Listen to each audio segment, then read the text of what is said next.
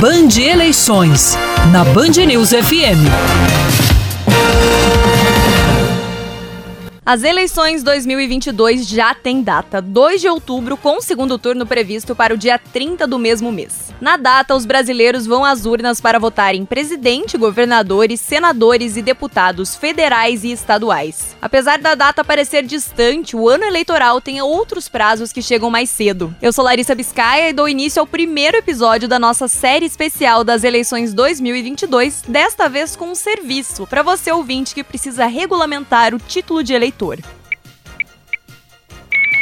Para você que vota pela primeira vez, o prazo para tirar o documento é o dia 4 de maio. Você precisa ter no mínimo 16 anos completos até o dia das eleições e apresentar um documento original com foto e um comprovante de residência. Mas você não precisa sair de casa e buscar uma sede do Tribunal Regional Eleitoral. É possível fazer o processo pela internet. Quem explica isso é o chefe de zona eleitoral, Olívio Túlio Neto. Todo eleitor paranaense ele dispõe de todos os serviços da Justiça Eleitoral pela internet, inclusive para realizar o primeiro título. Então o eleitor não precisa nem sair de casa para fazer para ter o seu atendimento da Justiça Eleitoral. Então, para fazer o primeiro título para votar nessa eleição, aquele eleitor que vai completar 16 anos até a data da eleição, ele pode acessar o site ali do Tribunal Regional Eleitoral e escolher a opção dos serviços online, o título NET. O formulário vai, vai pedir para que ele apresente documento de identidade e comprovante de endereço. O eleitor consegue ser atendido exclusivamente de forma online. Contudo, tendo qualquer dificuldade, esse eleitor ele, ele pode comparecer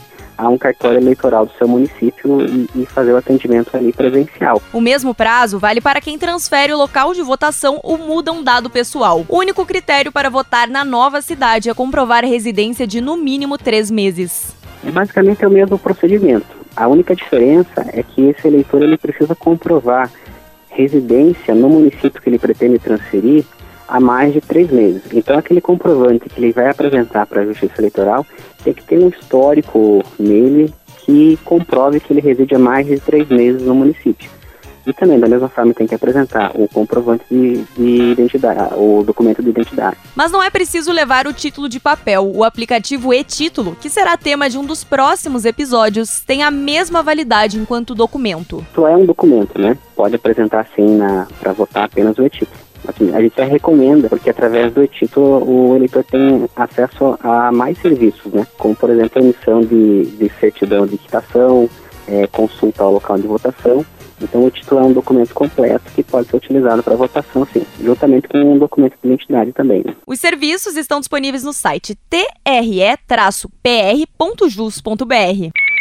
Este foi o primeiro episódio da série especial sobre eleições aqui na Band News FM Curitiba. Em um segundo, tudo pode mudar. Band Eleições, na Band News FM.